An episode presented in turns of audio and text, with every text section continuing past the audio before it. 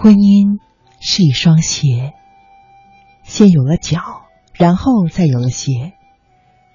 幼小的时候，我们光着脚在地上走，感受沙的温热，草的润凉，那种无拘无束的洒脱和快乐，在一生中会把我们从梦中反复的唤醒。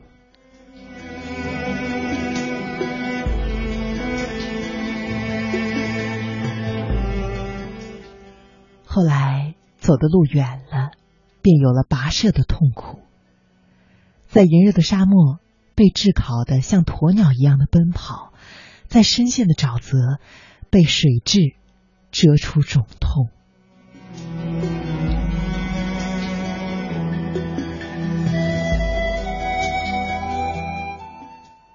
我们体会到，人生是一条无涯的路，于是。人们创造了鞋。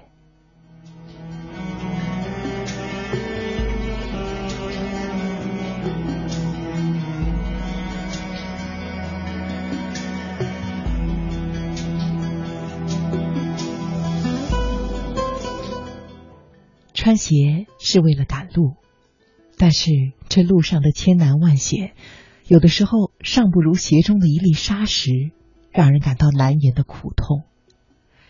鞋就成了文明人类祖祖辈辈流传的话题。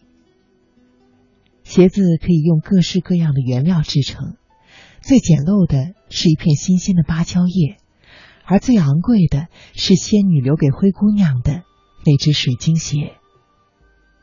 然而，不论什么鞋子，最重要的是合脚；不论什么样的姻缘，最美妙的是和谐。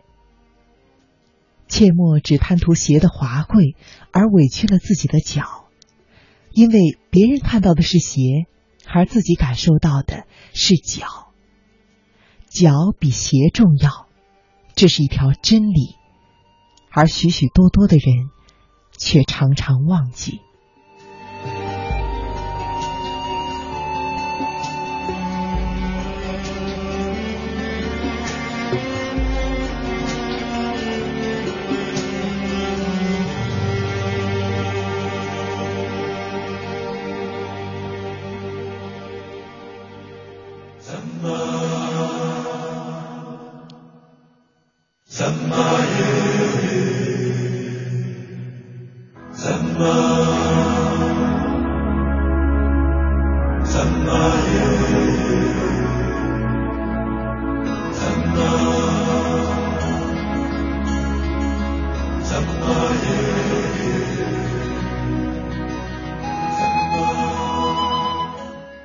我做过许多年的医生，常给年轻的女孩子包脚。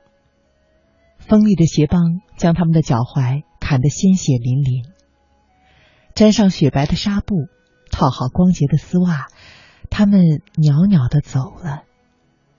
但是我知道，当翩翩起舞之时，也许会有人冷不防的抽搐嘴角，那是因为他的鞋子。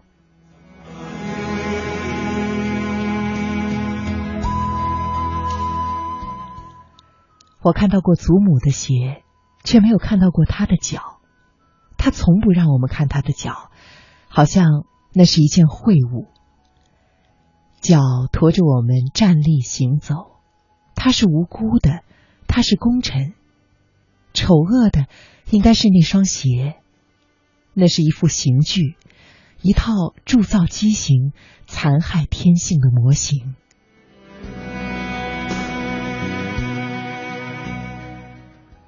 每当我看到包办而蒙昧的婚姻，就会想到祖母的三寸金莲。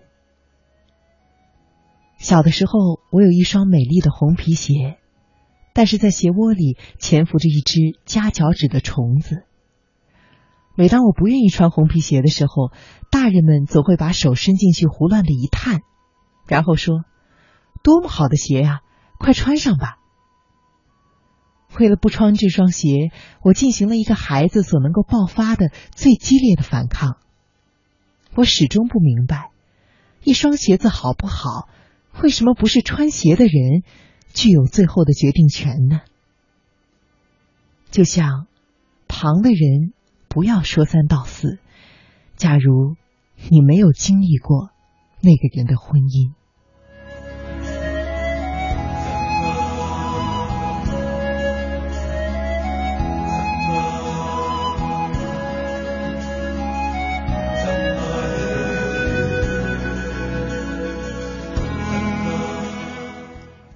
滑冰要穿冰鞋，雪地要着雪靴，下雨要有雨鞋，旅游呢要有旅游鞋。大千世界有无数种可供我们挑选的鞋，而脚却只有一双。所以，朋友，你一定要慎重。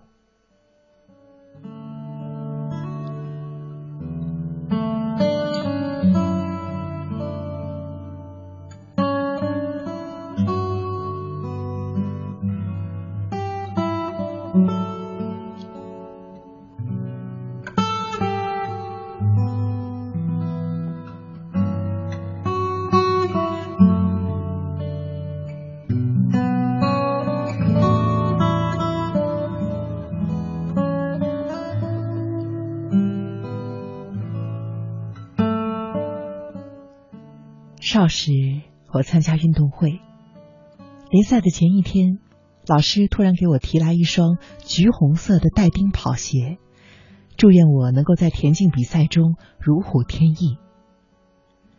我褪下了平时训练的白球鞋，穿上了那一双像橘皮一样柔软的跑鞋，心中的自信突然溜掉了，鞋钉将跑道削出了一溜齿痕。我觉得自己的脚被人换成了蹄子。我说我不穿跑鞋，可是所有的人都说我太傻。发令枪响了，我穿着那双跑鞋跑完全程。当我习惯性的挺起前胸去撞那个冲刺线的时候，那根线却早已经像绶带一样悬挂在了别人的胸前。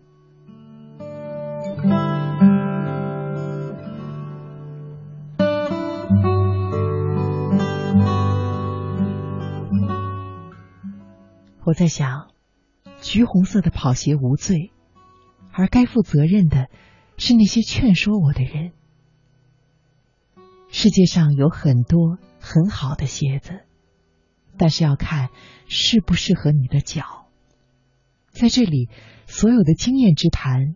都无济于事，你只需要在半夜时分倾听你脚的感觉。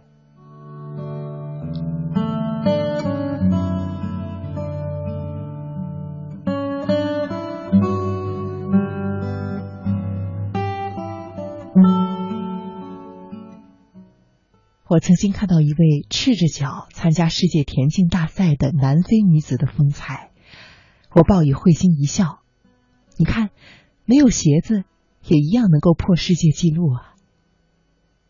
我们的脚会长，鞋子呢却终究不变。于是，鞋和脚就成为了一对永恒的矛盾。那鞋和脚的力量究竟谁的最大一些呢？我想是脚，因为我们只看到有磨穿了的鞋，却没有磨薄了的脚。鞋子要束缚脚的时候，脚趾就会把鞋面挑开一个洞，到外面去凉快。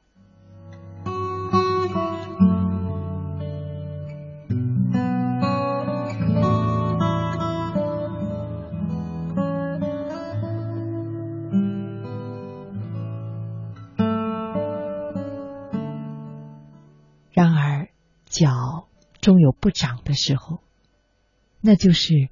我们开始成熟的年龄，认真的选择一种适合自己的鞋吧。一只脚是男人，一只脚是女人，鞋子把他们俩连接为相似，但是又绝不相同的一双。从此，世人在人生的旅途上看到的就不再是脚印，而是鞋印了。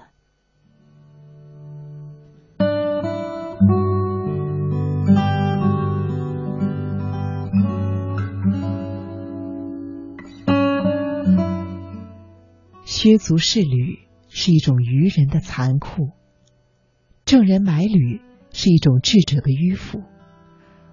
步履维艰时，鞋和脚要精诚团结；而在平步青云的时候，切不要把鞋子抛弃呀。